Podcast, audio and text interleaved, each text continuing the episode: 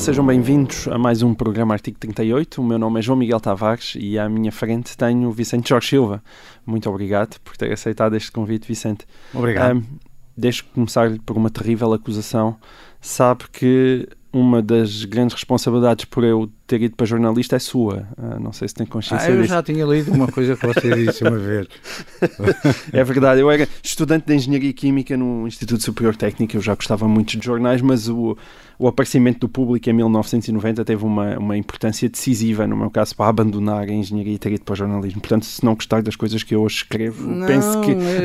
Pena que você não seja um engenheiro também, podia ser útil ao país. Não, ainda por cima, os engenheiros têm uma reputação neste país, alguns engenheiros, como sabe.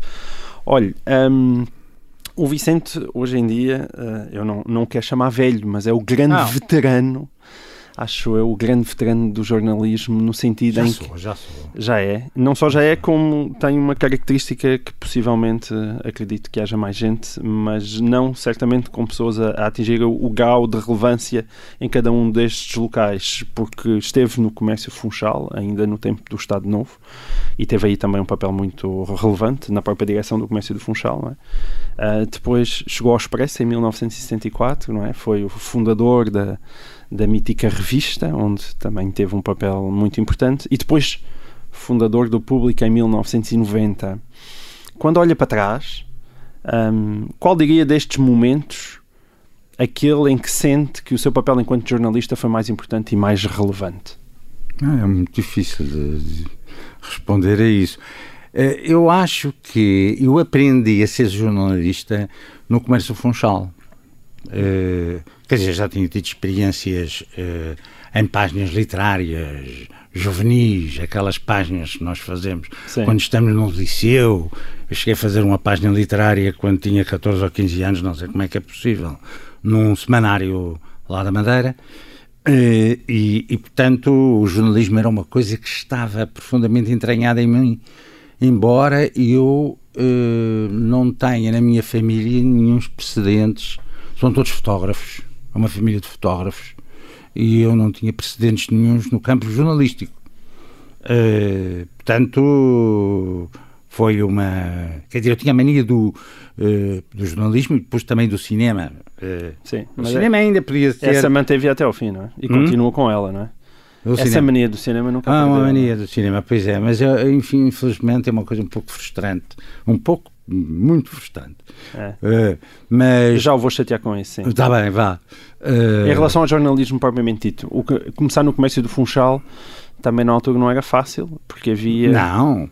Não, aliás. Havia a censura. Embora, pois, ao claro, mesmo tempo, também considero que foi algum privilégio, porque a censura no Funchal, apesar de tudo, era é, diferente. Era mais branda, porque o Funchal era uma aldeia e toda a gente se conhecia e era fácil eh, ir discutir com o censor. O censor era uma pessoa concreta, eh, enquanto em Lisboa... Ainda se lembra do nome dele? Uh, ah, eram vários, foram hum. vários, foram vários advogados, houve dois ou três advogados e dois ou três militares. Hum. Mas, como lhe disse, o Funchal é uma aldeia, toda a gente se conhece, era possível discutir com o censor o, os cortes que ele fazia. Hum. Então, porque é que cortou isto e tal? Então, como é que é? Uh, quer dizer, era possível até que ele desse uma pista se você fizesse qualquer coisa uh, que lhe talvez passasse. Hum. Coisa que não lhe ficava bem nem a ele, nem a mim. mas o, o, problema era nós conseguirmos fazer o jornal sair e nas melhores condições possível. Portanto, aquilo era, o jornal tinha sido um título alugado, Comércio Funchal, nós não íamos uh, fundar um jornal com esse título, não é? Uhum. Uh, foi alugado, este é engraçado, nós tínhamos uma agência de publicidade. Quando diz nós, um, está a falar de quem? Nós, um grupo. Ok. Um grupo. Mas pessoas da sua idade um eram. Grupo, sim, o Vicente era muito idade, novo nessa altura, não é? Uh, ouça, basicamente do grupo havia um músico hum. uh, que tocava contrabaixo no casino, que era a pessoa que tinha mais dinheiro uh, e que alugou o título do Comércio Funchal ao proprietário do jornal. O contrabaixista do casino. O contrabaixista. uh, depois havia um fotógrafo, o Vitor Rosado, que é um grande amigo meu, Uh, isto aqueles uh, no, no, início, no início. E depois começámos a juntar, juntar pessoas. Uh, e claro que numa dada altura era impossível juntar a agência de publicidade e o jornal. Não, não tínhamos tempo para fazer as duas coisas. Portanto, tivemos que escolher. Mas alugámos o título. Portanto, o, o diretor João Carlos Veiga Pestana manteve-se como diretor. Certo. Deixou-se ficar como diretor isso foi melhor para nós, para assim não tínhamos problemas, a censura não ia depois dizer ah, vocês mudaram de diretor e depois era preciso pedir autorização, etc, Sim. etc. Uh, curiosamente, o Veiga Pestana só teve problemas em manter-se diretor, como diretor, depois do 25 de Abril, porque para ele a confusão foi demasiada, enquanto antes uh, tudo era o Estado Novo, era uma coisa, enfim, já se conhecia, toda a gente se conhecia ali, etc, uhum. etc. Depois quando veio o, o 25 de Abril, veio a Pestana, foi aí que eu fui por uh, uh, um escassíssimo tempo o diretor do Comércio Funchal. Mas ainda antes de ser diretor, efetivamente, já era o responsável principal Sim, eu era o responsável, eu, eu durante Mas tinha um período... 20 e poucos eu, anos, não é? E o José Manuel Barroso, não o José Manuel Barroso... Uh, José Manuel Durão, Durão Barroso, Barroso, sim, José Manuel Barroso, Barroso, Barroso meu, original. Foi meu, meu colega no DEN. José Manuel Barroso original. Uh, bom, uh, e fui uma pessoa muito importante porque era o tipo mais politizado de nós todos. Estava na Madeira a fazer a tropa. Eu não sabia que ele era do PC, só soube há pouco tempo, uhum. quando me confessou. Okay. Era do PC. Uh, fiquei muito espantado com isso. uh, fizemos uma sessão na Madeira a comemorar os tipos do começo do Funchal, Filhal Pacheco Pereira, etc.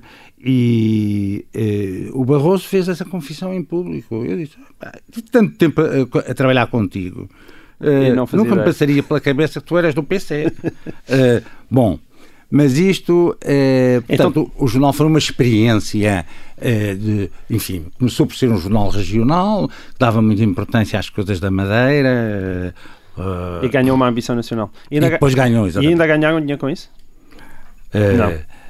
Olha, eu vou-lhe dizer, eh, dinheiro, ganhar dinheiro é quase impossível, mas o jornal manteve-se. Ou seja, a gente conseguiu, pelo menos, eh, manter eh, o jornal num, num patamar de sustentabilidade. Num patamar de sustentabilidade, não... exatamente. Porque nós conseguimos, tínhamos leitores fora da Madeira. Hum até chegávamos a dizer que nós, além do vinho da Madeira, éramos a principal exportação da Madeira, em termos quanti quantitativos. O ah. número de exemplares cheios de garrafas de vinho e de... Olha, mas quando passa em 74 para o Expresso, uh, uh, recebe um convite... não, não, não, não, não, não, nada disso. Eu tive um problema com quando ao 25 de Abril na Madeira, hum. Eu tive um conflito com os meus camaradas, porque eh, eu ainda tinha aquela, eh, não é ingenuidade, no fundo, eu, eu acho que tinha a convicção certa de que devia manter o jornal como um jornal aberto a várias correntes democráticas, etc. E tal. E, e, mas a maior parte dos meus colegas que estavam ligados a vários grupos de extrema-esquerda, sobretudo à UDP. Uh, Discordaram de si. Uh, queriam tornar o jornal um jornal de propaganda. Hum. Uh, um, jornal condicionado àquele grupo político. E, e, eu abandonei imediatamente. E, e, então decidi vir para o continente? Decidi vir para o continente, mas ainda não tinha ainda não tinha certeza para onde é que vinha. Porque eu conhecia o Balsemão dos tempos do Diário Popular, porque cheguei a ser, curiosamente, num tempo em que o comércio funchal esteve suspenso por ordens da censura aqui de Lisboa, uhum. porque fizemos umas coisas lá que eles consideraram que tínhamos abusado, etc. E, então, eu conhecia o Balsemão desse tempo do Diário Popular, tinha um conhecimento muito vago, mas de qualquer maneira. Uh, mas o, o, Expresso não estava a receber ninguém. O Expresso tinha nove jornalistas, ou oito. Em 1974? 1974. Uhum. Uh, e o Balsemão disse-me que o Balsemão era muito uh, assim tal, não gastar dinheiro, um homem muito uh, muito, poupa, muito poupadinho, muito poupadinho. e então eu conheci o Caças Monteiro. O Caças Monteiro nessa altura era diretor da capital. Uhum. E eu cheguei a falar ao Caças Monteiro na hipótese da capital, mas eles também estavam com problemas porque Capital, acho que era financiada por um banco que estava com problemas por causa daquela Sim. cena do pós-25 de Abril e eu é, numa dada altura é, o Balsemão diz-me é, porque eu mantive aquela conversa oh, sei lá, você eu disse, olha, tenho esta possibilidade talvez de ir para a capital, não sei o quê e tal ele diz, olha, você venha para cá, uhum. venha para cá durante um tempo. E pronto, depois recebe a peça, não sei o quê, depois logo se vê. Bom, e, e, assim fiz. E depois, de um certo tempo, adaptei-me bastante bem ao ambiente do jornal e foi um dos uh, responsáveis do jornal que foi ter com o Balsemão e disse que uh, o meu entendimento com o restante pessoal era tão bom que que eu tinha que entrar para lá porque era natural, eh, naturalmente a família. Pronto, o Balsemão disse-me isso e pronto, eu entrei. Quando é que ascendeu à direção do Expresso? Uh, ah, isso muito mais tarde, porque foi quase no fim, quase no fim, porque... Já na década de 80? Já na década de 80, hum. exatamente, é com, António, com José António Saraiva, meu amigo, que eu tinha convidado para escrever no Expresso, hum. mas que eh, foi. Mas ele trabalhava num gabinete de arquitetura e disse que só iria para o Expresso. Uh, no fundo, é, tinha-no convidado para uh, responsável pela secção política, porque uhum. ele tinha muito, muita sensibilidade para essas coisas. Para aquelas tricas. É, para aquelas tricas, exatamente. Uh, e, e ele disse que só poderia ir se fosse para subdiretor, porque uh, estava num, num ateliê uh, do Manuel Tainha uh, e era um, um, risco que corria na sua vida profissional e portanto, e pronto, deu-me um salto por cima, pronto, está bem, ok. okay. E eu era o responsável pela revista, porque a revista começa quando o Marcelo toma conta do primeiro caderno do jornal, o Balsemão vai para o governo, para o primeiro-ministro, o, o, Marcelo depois irá seguir também. Okay. Uh, Mas está a falar da primeira metade da década de 80, não é? Hum? Exatamente, exatamente. Uhum. Portanto, o Marcelo também irá para o governo, depois zanga-se com o Balsemão, há ali uma certo. coisa, depois também sai do governo, vai fazer o semanário mais tarde Sim. com José Miguel Júdice e companhia. Certo. Eu, Vitor Cunha Rego. Mas, neste momento, o, o Marcelo está na direção do jornal, Uh, e eu tive aquela ideia do eu, o Mega Ferreira uh, e outras pessoas, eh, mas era sobretudo o Mega Ferreira e eu. O Mega não estava na, na, no quadro do Expresso, era colaborador efetivo, e nós tínhamos um grupo de colaboradores uh, que, entretanto, eu tinha conseguido reunir desde o Miguel Esteves Cardoso, Clara Ferreira Alves, Alexandre Melo uh, Augusto Seabra, uh, Sim. e mais alguns. Agora não quero ser injusto uh, estar a esquecer de algum, mas enfim. Uh, e. E desenvolveu... Pois, houve essa ideia, essa ideia de fazer uma coisa diferente, quer dizer, o segundo caderno do Expresso era um segundo caderno do vulgaríssimo de Linneu, quer dizer, era um, um segundo caderno um pouco à inglesa nessa altura, que era um, eh, o jornal grande, não é? O Broadsheet. Sim.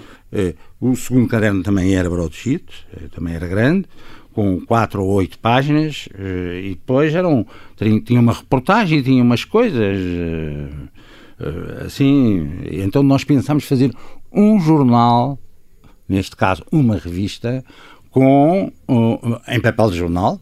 Hum. Infelizmente tinha que ser porque eram constrangimentos de materiais. E, Portanto, a revista nasceu em papel de jornal, não é? Ah, um papel de jornal. E só mais tarde é foi Mas conforme, eh, mas já em, uh, em uh, tabloide, uhum. formato tabloide. E em, é, design, e em design mais próximo de revista, não é? Só o papel aqui. É, sim. É, bom, e nós criámos uma grande independência.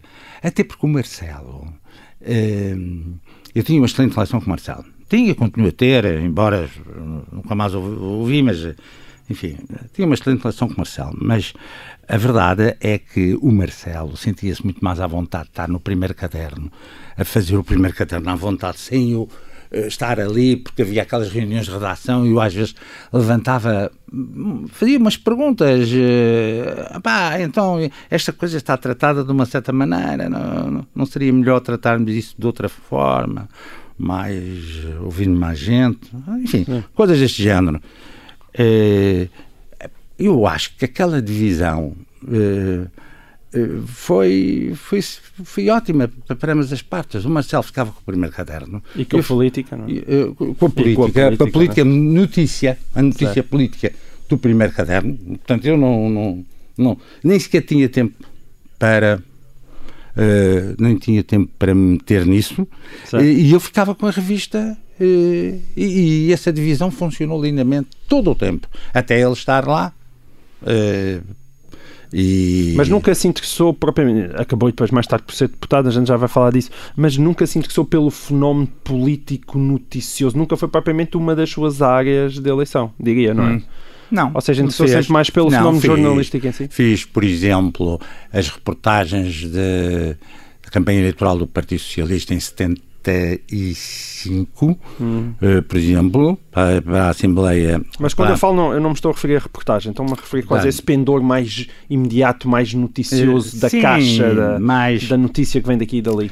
Sim, Uh, sim, isso não, não. Eu gostei muito de fazer reportagem política, porque isso também permitia-me conhecer o país, etc. Mas é, é como você diz, é, é, é, um género diferente. Sim. Mas permitia conhecer mas também me permitiu conhecer, o, o, neste caso, o Partido Socialista. Uhum. Num tempo em que o Partido Socialista estava, uh, enfim, uh, não se estava a criar, mas estava-se a implantar no terreno, não é? Com Mário Soares, etc. Os primeiros tempos, as primeiras campanhas Portanto, eleitorais. Apesar da sua proximidade com o Marcelo e até próprio com o Pinto Balsemão, nunca lhe deu para, para cair mais para o lado do PSD? Não, nunca. Olha, diga-me uma coisa. Eu sei que teve uma, teve uma relação muito afetiva com o Expresso, ao ponto de o, o, o Belmiro de Azevedo, quando quis fazer o público, quase não, que teve que empurrar. Nós, fomos nós que, que foram bater à porta, não é? Sim. Sim. Sim, mas o que eu ia dizer era que quando o Belmiro das Azevedo já tinha dado o seu ok, quase que o teve que empurrar contra a parede a dizer, bem, então você vem ou não vem, sim, sim. certo? É verdade. Portanto, esteve a desenvolver o público, mas não estava completamente certo que queria sair do Expresso, é Eu tinha uma relação afetiva com o Expresso muito forte. Hum. Muito forte, era uma relação mesmo muito forte. Uh, epá, eu tentei convencer o Balsemão também a fazer o público, hum. uh, porque era muito mais fácil, fazia mais sentido. Uh, porque o Balsemão era o homem daquele mundo. E não havia um diário no grupo? Uh, não havia. Uhum. Uh, e ele, mas ele tinha feito um, um, um estudo com o Sebrigan, do El País, do El País que era compadre dele, e depois tinha chegado à conclusão que não havia espaço para um jornal diário em Portugal. Um disparate, porque depois o Sebrigan entrou no, no capital do público uhum. durante um Exato. certo período uh, entram no capital do público, como La República e o Independent. Mas uh, isso foi por pouco tempo, mas não interessa. Portanto, uh, essa explicação não colhia. mas o Balsemão tinha medo de se meter nisso. Hum. Não, não. O Balsemão é uma pessoa hiper cuidadosa e hiper cautelosa e achava que aquilo era uma aventura e, e o Expresso era uma coisa sólida, segura e eu, embora insistisse com ele eh, mas veja lá que os tempos estão a mudar, que agora eh, o tempo da notícia é diferente, você não pode fazer um jornal que fica uma semana à espera que a notícia uh, possa ser dada. A notícia tem que ser dada todos os dias e, portanto, a eficácia. Ainda não havia internet não. Bem, quando o público surgiu, começou a aparecer. Mas não havia net, não é? Não havia. Não havia, não havia, não, não. A net é posterior ao aparecimento público. Sim. Quer dizer, já havia já net. havia algumas coisas. Sim, mas nós não. Servia-nos para nós nos expandirmos em termos de ligação Lisboa-Porto. Uhum. Uh, a ligação Lisboa-Porto já era feita por net. Uhum. Uh, as duas gerações. Uh, isso foi, foi importante. Mas eu sou um homem pré-net. Eu sou completamente pré-net. Esse é um dos meus problemas hoje. É. Eu sou totalmente. Sou uma pessoa totalmente out. Olha, Vicente, já, já terminou esta, já chegou ao fim o nosso tempo esta primeira parte do artigo 38. Voltamos já a seguir com a segunda parte e com a Fundação do Público e as aventuras de Vicente Jorge Silva na Assembleia da República. Até já. Bem-vindos então à segunda parte do artigo 38. O meu convidado de hoje é Vicente Jorge Silva. Uh, Vicente, nós ficamos na altura uh, da Fundação do Público. Um, eu, aliás, confessei nesta, na primeira parte que foi um jornal absolutamente fundamental para mim e que mudou a minha carreira, na verdade, que eu era para ser engenheiro e acabei jornalista. Mas olhando uh, para trás e olhando para aquilo que era o público no início, com os seus cadernos fantásticos diários todos os dias sobre um tema diferente e ciência e livros, e... era uma loucura também. Foi uma loucura. Foi, mas se não fosse uma loucura não valia a pena. mas como é que se convence o engenheiro Belmiro da Azevedo que sabia de contas também a embarcar nessa loucura? Ah, bom, o engenheiro Belmiro da Azevedo não era especialista em, em uh, no negócio jornalístico e eu também não era especialista em, em negócio jornalístico. E, e, nós tínhamos, era um projeto de um jornal que gostávamos de fazer e depois uh, vimos quem é que em Portugal podia ser a pessoa que financi poderia financiar um projeto destes. Uh, claro que seria muito mais prático ser o Pinto Balsemão, Uh, se ele estivesse para aí virado, mas não estava. Hum. Uh, e então uh, eu. eu e, e, as pessoas que estavam mais próximas de mim, porque havia já muita gente no Expresso que, que queria fazer outra coisa. Eh, achava que o Expresso era sempre a mesma coisa eh, uhum. e, e, queríamos fazer uma coisa uh, mais uh, que saísse todos os dias, que, que, que acompanhasse a atualidade de uma forma muito mais viva. Uh, mas acompanhava a atualidade, mas ao mesmo tempo diariamente com aqueles suplementos quase que tinham um espírito sim, semanário. Um espírito mas os suplementos eram temáticos, era desporto, certo, era, era arte, era uh, leituras. Mas até por isso fazia um balanço, não é? Eram, eram, tinha uma outra é. respiração, era quase como se estivesse a fazer Você ter um todos semanário os dias dentro um semanário. Sim, senhor. Sim, Sim. senhor. Pois, exatamente, tal qual. Mas tínhamos o diário. Claro. Onde dávamos as notícias. é, e então, o, o, Belmiro, e porque o Belmiro? O Belmiro sabe, eu olhando para as pessoas que, enfim, para os, para os empresários portugueses, o Belmiro das vezes parecia-me ser a pessoa mais desempoeirada. Quer dizer, com, daqueles com dinheiro uhum. e com uma capacidade uh, para investir evidente Sim. ou mais evidente, uh, parecia-me ser a pessoa mais desempoeirada, inclusivamente uh, porque eu lembro-me dele ter feito uma declaração uma vez que, que dizia que, ao contrário de colegas dele uh, da, da área empresarial, que ele não se justificava com a Constituição da República para não fazer negócios. é, o que eu achei ótimo, eu achava Sim. ótimo, não é por causa da Constituição, ai, com esta Constituição não se pode fazer negócios, porque isto é uma Constituição marxista, ou, uh, etc. E, e, eu, e manteve essa convicção em relação a ele até ao fim? Se manteve essa convicção em relação ao Belmiro da é, até ao fim? Bom, nós depois tivemos uma zanga. Tivemos uma zanga, sim. mas essa zanga não me impediu que eu continuasse a ter afeto por ele até ao fim. Uhum. E quando ele morreu, eu senti a morte dele como se fosse um amigo que tivesse desaparecido. Uh, claro, mas, mas, mas, já não se Houve umas coisas que ele fez que eu não gostei, nada, hum. é óbvio. Uh, mas isso tem que ver com é a realidade. Mas hoje em dia, quando olha para trás, acha ao mesmo tempo que ele teve uma grande tolerância em relação àquilo que foram os prejuízos consecutivos do público? Ou, um, ou acha que havia ali também, de qualquer forma, um grande não, interesse? Ele teve tolerância de um certo ponto. Quer que dizer, o público também foi importante para a Sonai, não é? Ah, foi muito importante. Foi muito importante para a Sonai. Eu acho que ele disse-me. Uh, que ele tinha consciência disso perfeitamente, uh, que o público era uma peninha no chapéu. Eu dizia, não, peninha só não, mais do que isso. Mas ele sentia o público como, por exemplo, o Soares dos Santos, a Fundação a Francisco Manuel dos Santos. Francisco Manuel dos Santos, quer dizer, de alguma maneira. Só que o público era uma novidade, era uma novidade completa. Ah, e para o Belmir também era importante uh, uh, ser o homem dos jornais e numa área em que ele e o Balsemão tinham alguma. Não era uma rivalidade direta, uhum.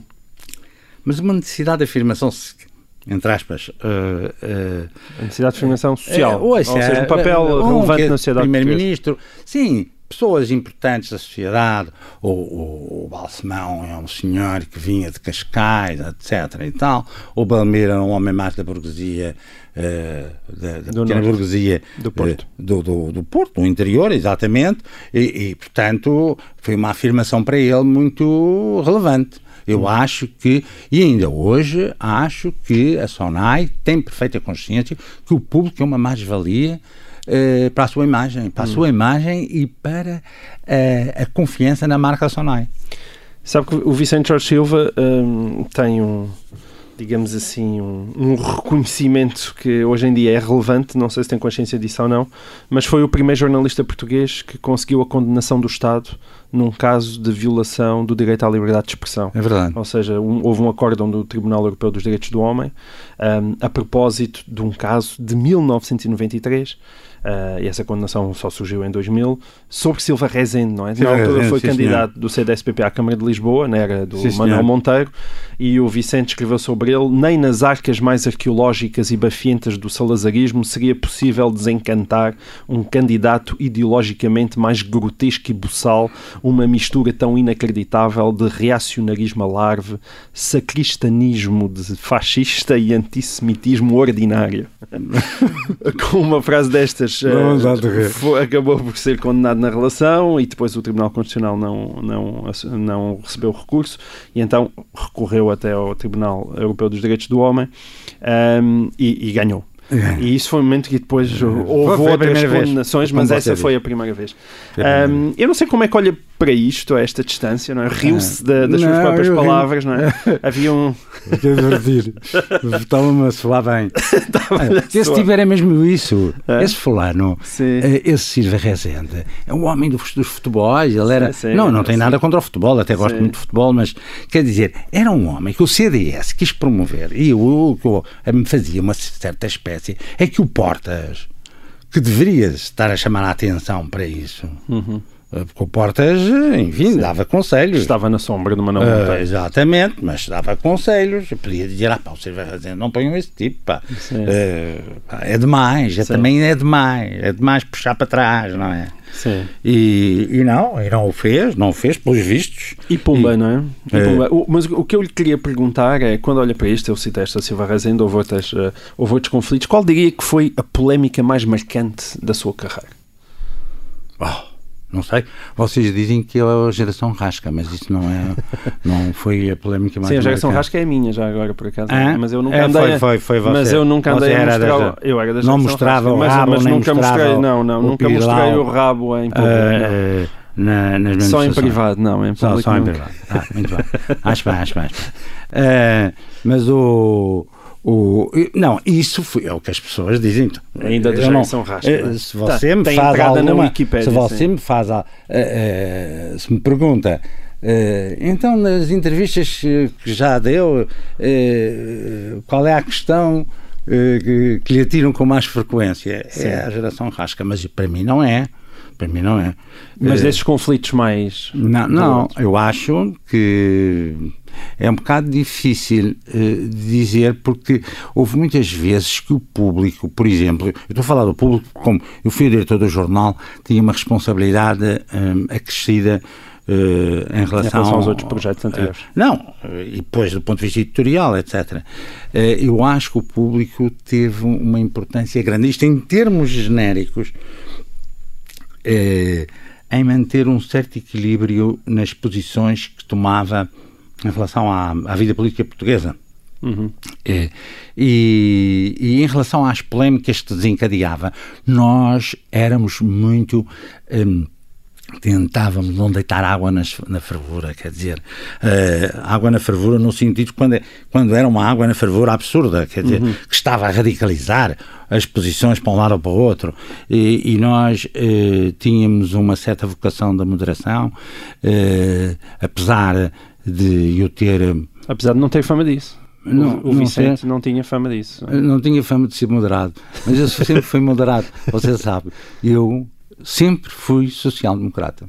Uhum. Uh, no fundo da minha alma, uh, os, o social-democrata no sentido. Sim, sim. Uh, não PSD, mas. Não, não, social-democrata. Social sueco, no sentido sueco. sueco. Olof Palme. Sim.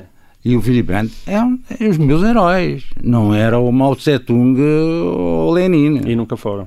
Não, nunca foram. Sim. Quer dizer, houve, posso dizer que talvez, quando eu tinha 17 anos ou 18 anos eh, que me tenha passado pela cabeça uhum. com aqueles colegas que eu tinha, aqueles amigos, etc., influenciar-me um pouco nesse sentido. Mas uma, havia uma coisa qualquer que, eh, que o maoísmo eu não, não conseguia. Não, eu era um bocadinho anarquista, se quiser um bocado libertário. Eu gostava de pensar pela sua cabeça, não é? Eu gostava de pensar pela minha cabeça, exatamente, e era, se quer que diga, em termos de esquerdismo, podia ser socialista libertário, que era uma hum. coisa que numa altura também estava na moda. Mas, de facto, era um social-democrata de esquerda, pronto. Diga-me só uma coisa para encerrarmos o assunto público. Saiu do público em 1996, tinha 51 anos. Uhum. Um, Arrepende-se de alguma coisa nisso? Ou seja, acha que a sua saída foi de alguma maneira mal trabalhada? Vê alguma responsabilidade nisso? Acha que também foi demasiado radical? Não, não foi. Não. Eu, eu, tive pena. eu acho que o Belmiro de Azevedo não se portou bem nisso. É, eu, eu, ele não está cá para eu poder discutir isso com ele aqui, portanto eu não gostava de uhum. prolongar isto muito, mas a verdade é esta: é, o, o, o Belmiro, no fundo, mas isto é humano, teve sempre a nostalgia de mandar no jornal, uhum. apesar de ter-me respeitado, nós tivemos sempre uma relação muito franca aos dois, foi sempre, sempre muito franca desde o primeiro dia. Uhum. É, e, mas. É, mas a verdade é que ele, uh, repare, as uh, nomeações que ele faz logo a seguir a mim, o Nicolau, uhum. que era uma pessoa das economias e, e, e, que era muito ligado também a coisas de negócios, falava muito com ele, etc. O Francisco Sarsfield Cabral também. O Sarsfield, uhum. depois vem o Daniel Fernandes, pronto, mas isso já é uma solução da redação já é um.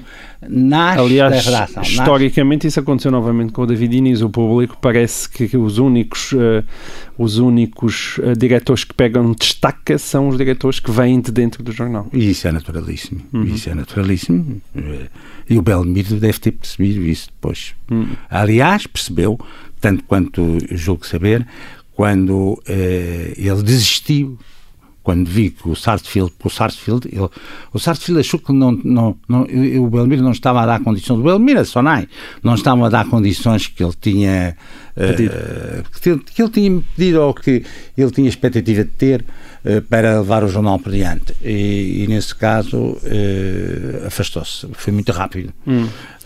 mas o, o, problema é que o Belmiro queria mandar no jornal. E o, o, houve um momento em que havia um problema com a gestão, isso era tradicional, porque o jornal dava prejuízo, etc. E vieram cá uns consultores escoceses. Hum. Sim, senhor, supostamente era para analisar a situação económica do jornal, etc. E depois, de uma dada altura, os consultores escoceses tinham, traziam um projeto na manga que era transformar o público no Scotsman. Vocês lembram-se do uhum, Scotsman, sim. que era um jornal uh, escocês. Era bem feito, mas era um jornal de província. Era um, era um, um jornal para a Escócia. Uh, uhum. Um jornal com características mesmo do, do, do, Não tinha nada a ver com o público. Nada, nada, nada, nada, nada. Era a destruição do público. E, Tive pôr os pés à parede. Depois de ter saído do público, ainda foi diretor da Invista, não é? Mas uh, muitas vezes. A Invista foi uma, uma coisa. Eu gostei de fazer, por acaso. Hum. Eu gostei de fazer. Foi muito pouco tempo.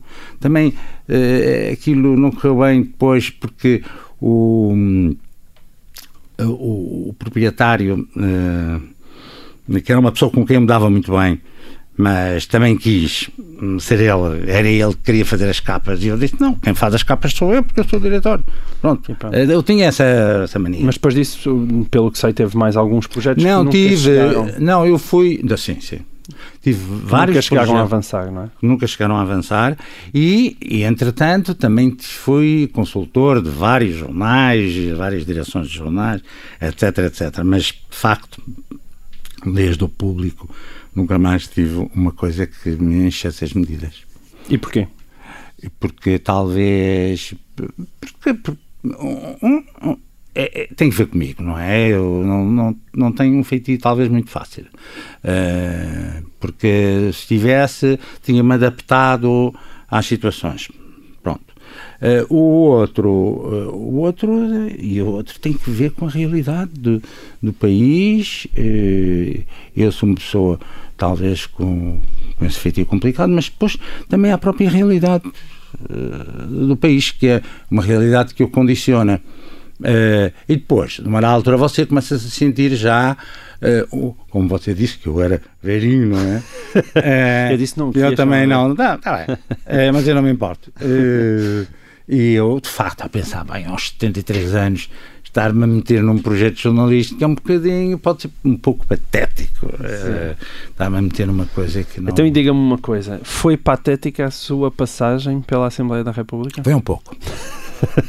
foi um pouco, foi um pouco.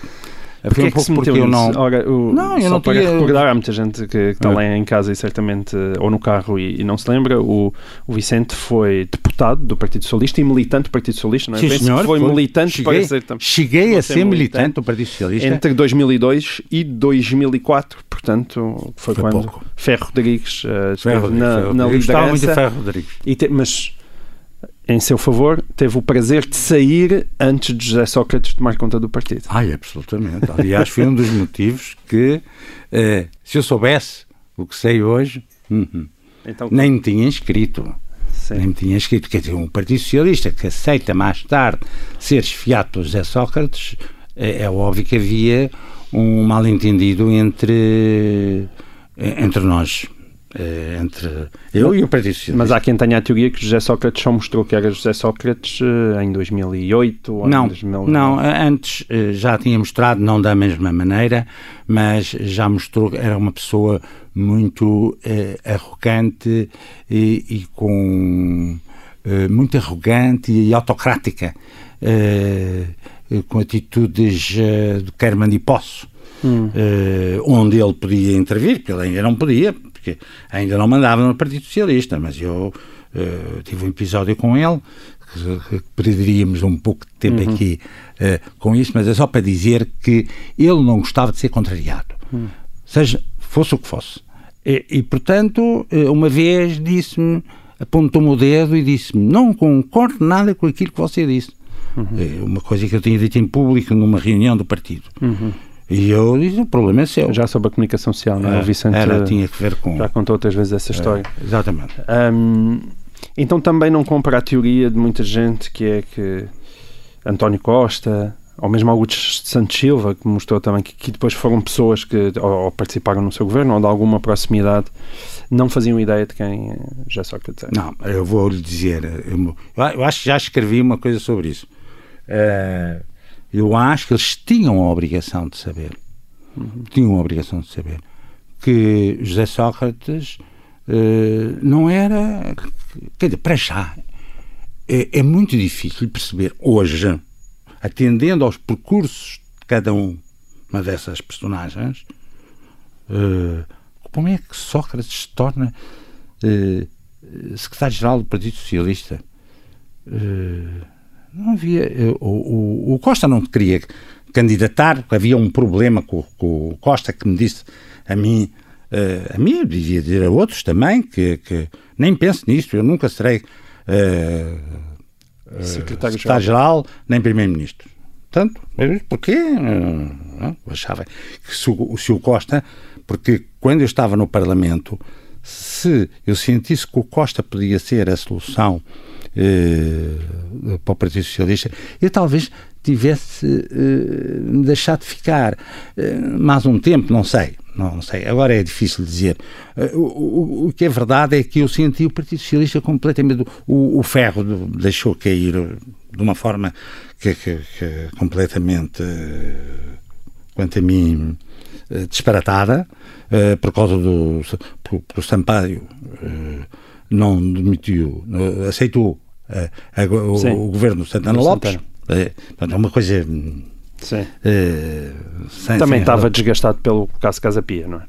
Hum? Estava, estava, estava, estava, muito desgastado pela Casa. Estava, estava, estava desgastado, mas eh, pronto. Faz é, parte do trabalho, não é? Faz parte, faz parte. Hum. Faz.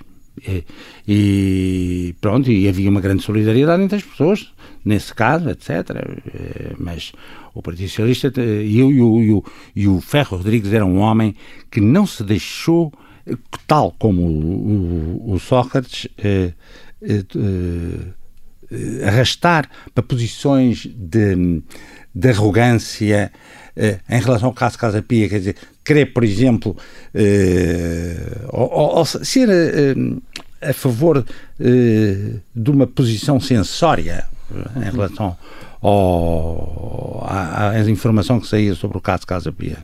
Uh, apesar do, dos horrores que se disseram e das coisas uh, sem fundamento nenhum, e, mas eu sempre fui contra a censura, seja ela qual for, porque a gente sabe como é que começa a censura, não sabe como é que ela acaba. Hum. Portanto, isto para mim é um, um, princípio, e foi isso que eu, aliás, disse ao Sócrates quando tive essa discussão com ele. Hum. O seu sonho uh, teria sido ser realizador de cinema? Era, pois.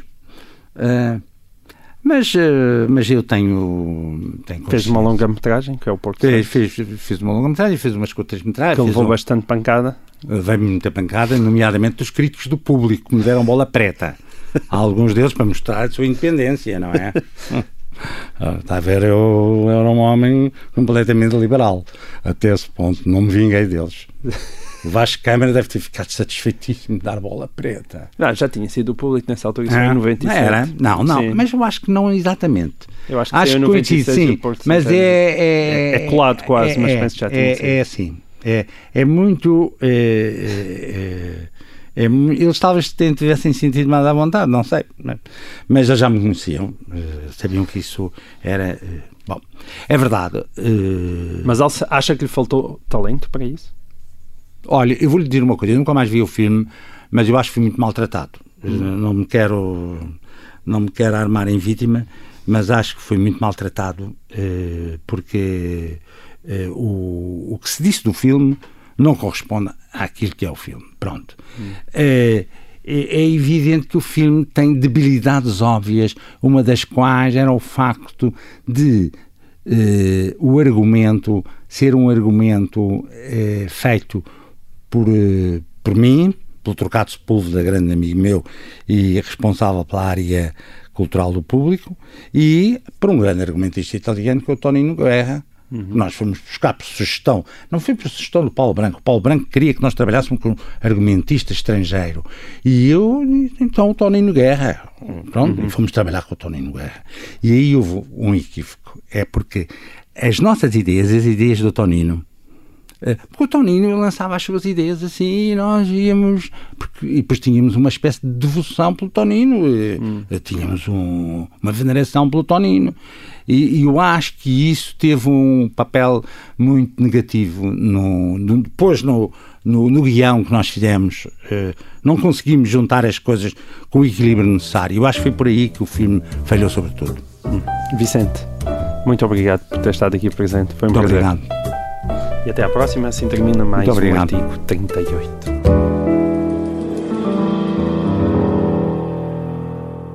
Vodafone Business, o seu parceiro na transformação digital.